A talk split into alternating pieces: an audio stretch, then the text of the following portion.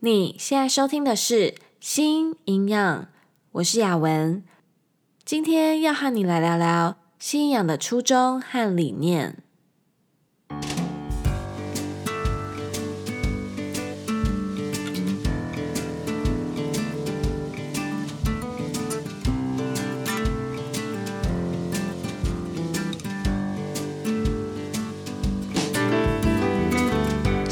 这个频道是为了要传达营养理念和讯息，而不是提供任何医疗相关的诊疗。如果需要医疗诊断和治疗，请咨询营养师、医师或是合适的医护人员。今天要来聊聊新营养的核心价值是什么，以及在背后呢，支持着新营养的理念有哪些。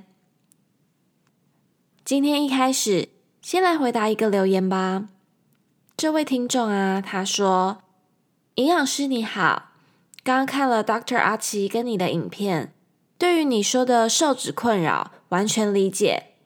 我现在呢也住在美国，一直不知道要怎么样增重，然后又看到了很多新闻说瘦子呢容易有各种身体问题，尤其又有生育计划。”想问营养师是不是有增重的建议？感谢。首先，一样的要再次提醒大家，新营养所提供的任何讯息，是以传达营养和健康的相关理念和讯息为目的，而不是要提供任何的医疗相关的诊断和治疗哦。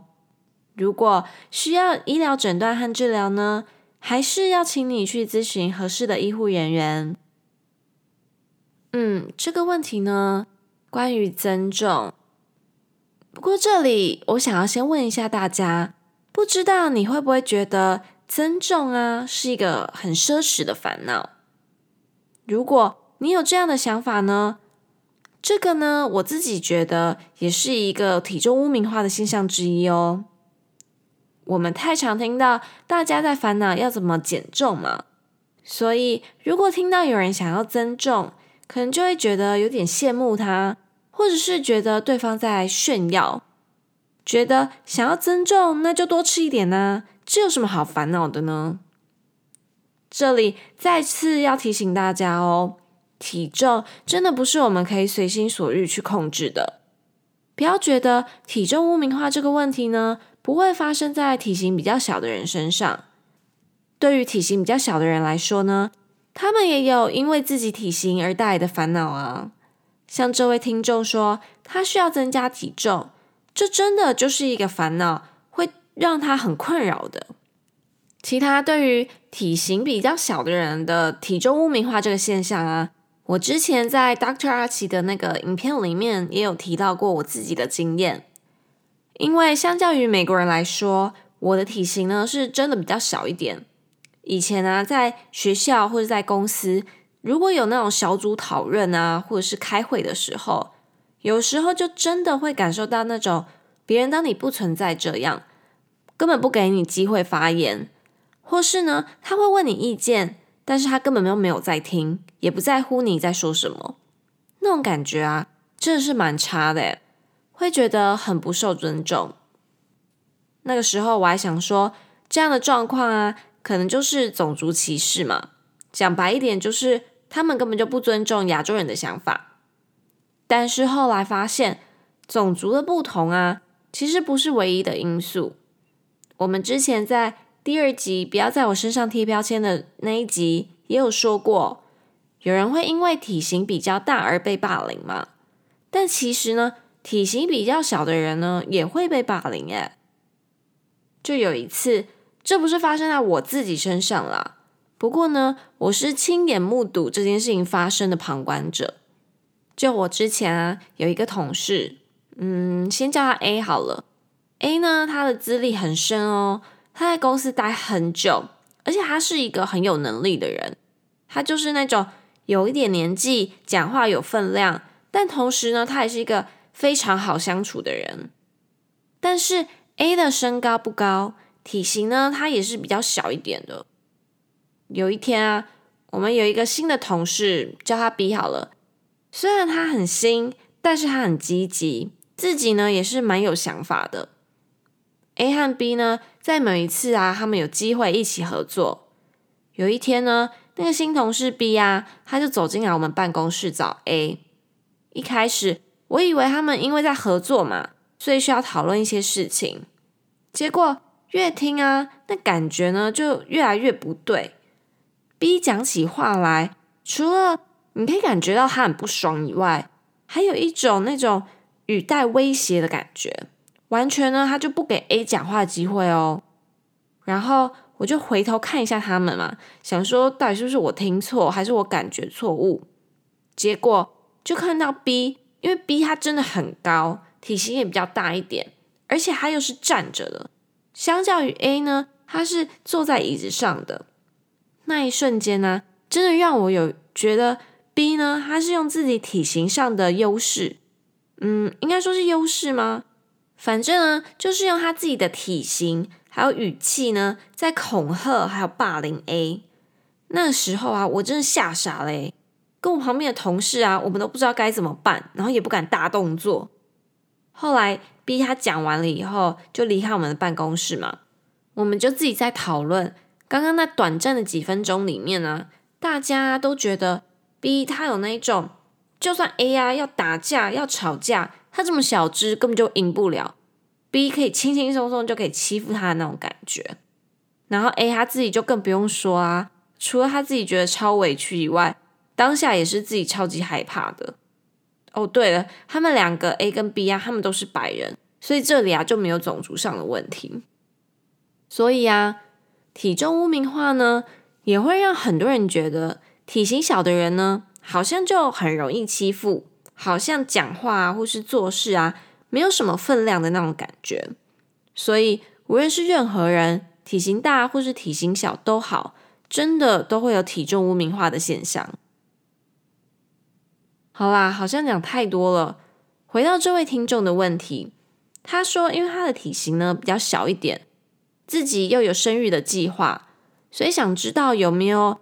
关于增重的建议，我觉得呢，第一个，如果你担心自己的身体的健康啊，担心自己的体位会不会影响到生育功能、生育状况，这个部分呢，我会很建议你去做一下全身的身体检查。这位听众说他住在美国嘛，美国这里的健康保险啊，跟台湾不太一样，通常就是你自己。或是你家人上班的公司呢，会跟保险公司有合作，他们会提供不同的健康保险方案。那你可以根据自己的状况去选择嘛。根据你自己选的保险方案呢，里面的内容也蛮不太一样的。那当然，你也可以自己去找保险公司保保险嘛。不过通常不太会个人去找保险公司，因为通常这样会贵很多。Anyway。你可以去看一下你的呃健康保险方案，基本上他们都会包 preventive care 预防性医疗的部分，也就是说 preventive care 的项目你应该是都不需要付钱的啦。当然，还是每个方案的内容都不一样，所以你要去看一下，或者是直接去问问你的保险公司。但是美国大部分呢都会包含这些预防性的医疗项目。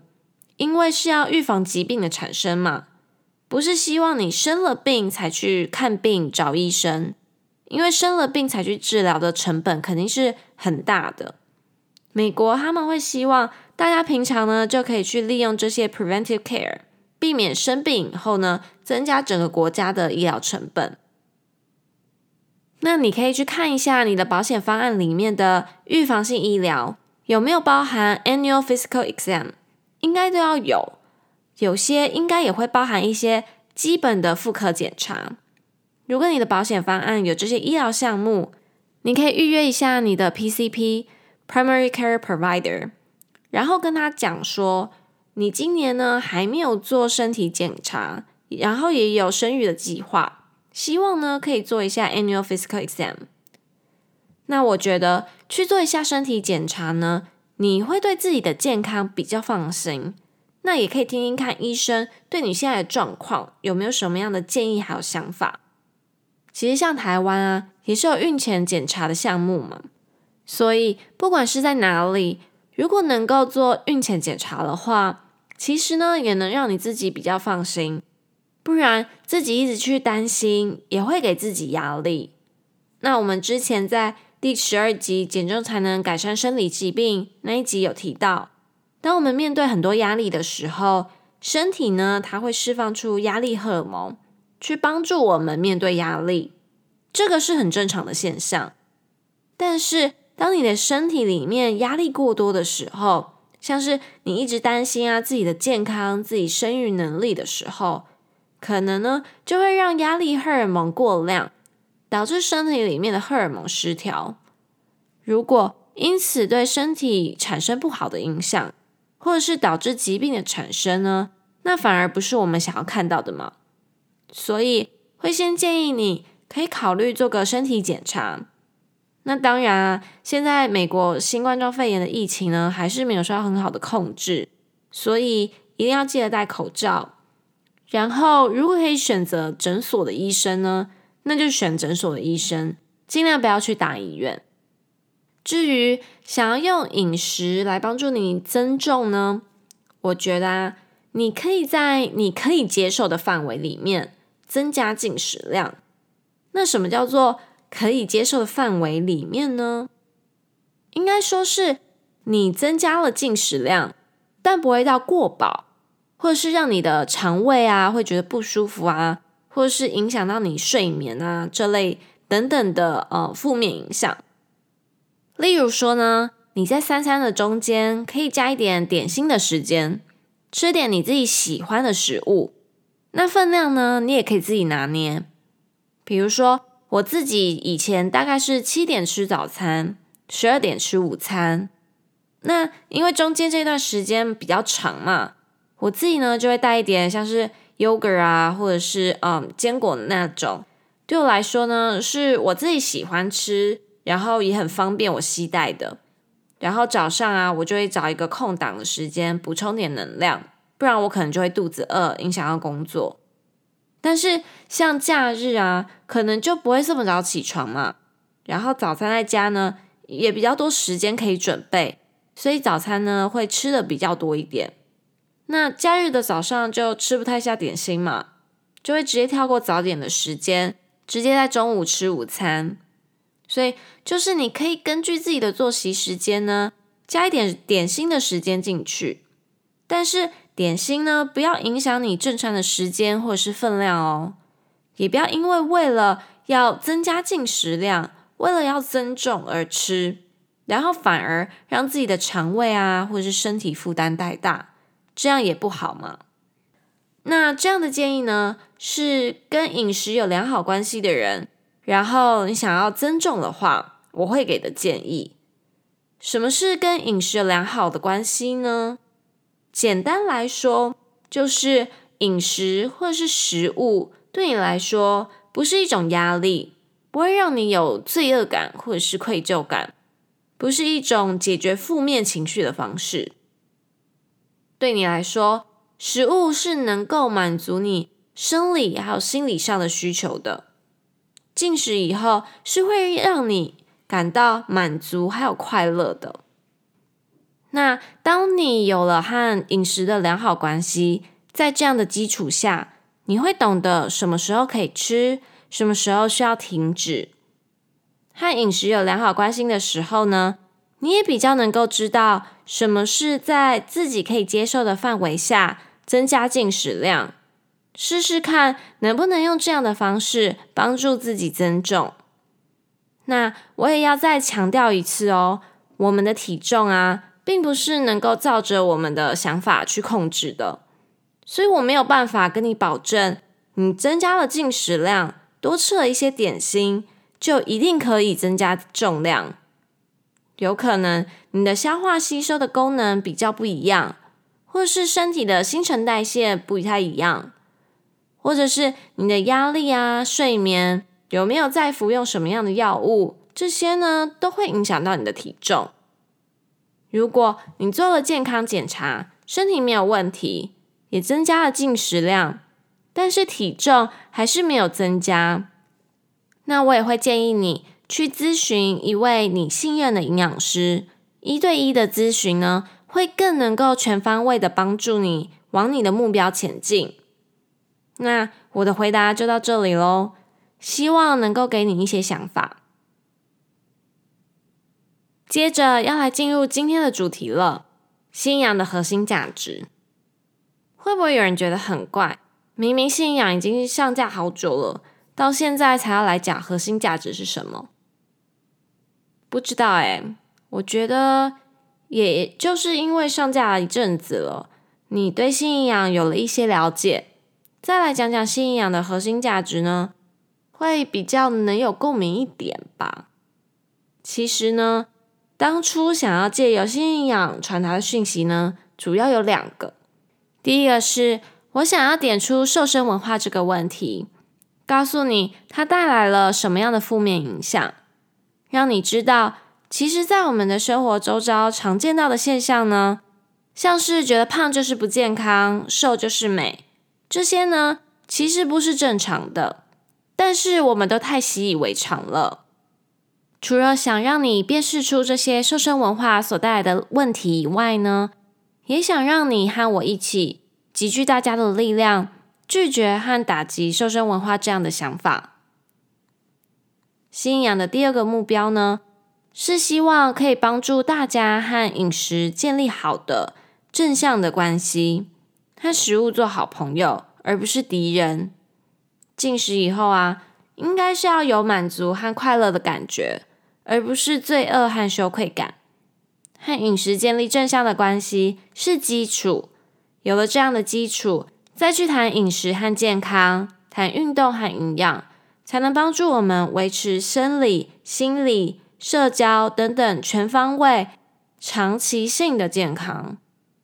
所以，这是我自己一开始给新营养的目标：打击瘦身文化，以及和饮食建立正向的关系。而这两个目标呢，也就成为了信仰的核心价值。而这样的初衷呢，其实来自于两个很重要的理念。第一个是 Health at Every Size，或者是直接简称 HAES，就是取每个字的开头 H A E S，HAES。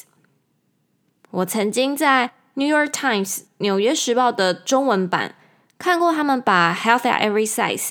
翻译成各种体型的健康，其实我觉得中翻英、英翻中，如果真的要从字面上直翻的话，通常呢都很难可以翻到位。各种体型的健康算是直接从字面上翻译嘛，但好像没有办法一看中文呢就了解它是什么意思。不知道如果说，嗯，健康不分体型。你会觉得比较好理解吗？还是你觉得跟各种体型的健康其实也没差太多？或者是你有更好的想法呢？希望你留言给我参考喽。那提出 Health at Every Size 的是 Dr. Linda Bagan，现在改名叫做 Lindo Bagan。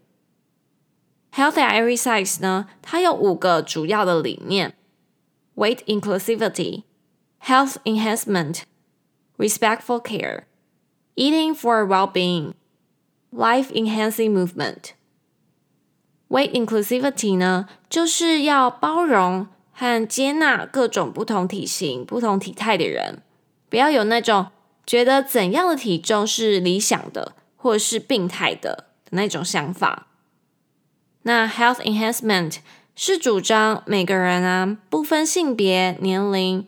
经济能力、宗教信仰这些等等的不同，都应该要有相同平等的管道去取得有关于健康的资讯和所需要的医疗资源，并且提升人们的整体健康，去满足生理、心理、社交、心灵、情绪各个方面的需求。Respectful care 呢，是说。我们要去了解我们对于体重的偏见，还有既定印象。了解体重污名化呢，是因为长久以来对于种族啊、性别、年龄、社经地位等等的不同所造成的。我们要去为这些不平等而发声，要终止体重污名化的现象。Eating for well-being，这个是想要告诉我们，我们的进食行为呢，应该依照每个人的状况，根据自己的饥饿或是饱足的程度，身体上、营养上的需求，还有愉悦感，去弹性的做调整，而不是单单靠着外在的饮食或是体重控制计划而去做饮食的选择。这个就是我说的。聆听自己身体和心理的声音，去选择食物。最后一个，life enhancing movement，这个是在提倡运动的种类和强度啊，要根据每个人自己的能力、体型还有兴趣去做选择。利用这一些呢，来找出一个让你能够负荷也能够享受其中的运动。所以，Health at Every Size。就是在提倡这五个主要的理念：weight inclusivity、health enhancement、respectful care、eating for well-being and life enhancing movement。第二个支持的新营养的理念呢，是 intuitive eating。这个在网络上啊就有比较多的中文翻译了，但一样，他们就是英翻中直翻，直接叫做直觉饮食法。Intuitive eating 呢，它是由两位营养学者 Evelyn Tribole 和 Elyse Resch 在一九九五年的时候提出来的。这个理念呢，是希望能够帮助大家重新建立一个健康的身体意象 （body image），还有改善跟食物之间的关系。Intuitive eating 呢，主要有十个 principles，嗯，十个理念。Reject the diet mentality，拒绝节食心态。Honor your hunger，尊重身体告诉你的饥饿感。Make peace with food， 和食物和平相处。Challenge the food police，拒绝内心里那些批判你的饮食行为的那些声音。Discover the satisfaction factor，了解能够让你从饮食中得到满足感的因素是什么。Feel your fullness，感受你的饱足感。Cope with your emotions with kindness，找出除了食物以外能够改善情绪的方式。Respect your body，尊重和接纳你的身体。Movement，feel the difference，去享受运动带来的感受。Honor your health，gentle nutrition，我们要为了满足生理和心理上的需求而去选择食物。其实，在之前新营养的内容里，你就可以看到很多 Health at Every Size 和 Intuitive Eating 的理念。 那这两本书呢，也是改变我很多对于营养、对于健康等等的想法。其实一开始在接触这些理念的时候，我心里面也有很多疑惑，觉得真的是跟大众对于健康的想法太不一样了，也跟我以前学了。这么多的营养观念有很多的差异，所以如果你听新营养的时候会有很多疑惑，会很想要 challenge 一些观点，我觉得这个我完全可以理解，因为一开始的我就跟你一样。不过当我自己看了越多，听了越多，想了越多，就会觉得这两个理念啊，他们的观点呢都是很正确的，也是很正向的。那我自己也是很相信这两个理念呢，是可以帮助到很多人的。当然，我也还在学习，但是我觉得这两个理念的内容是很值得跟大家分享还有讨论的。所以，新营养就这样萌芽了。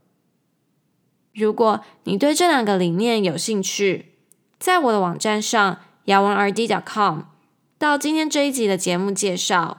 可以找到书，还有一些相关资料的连接。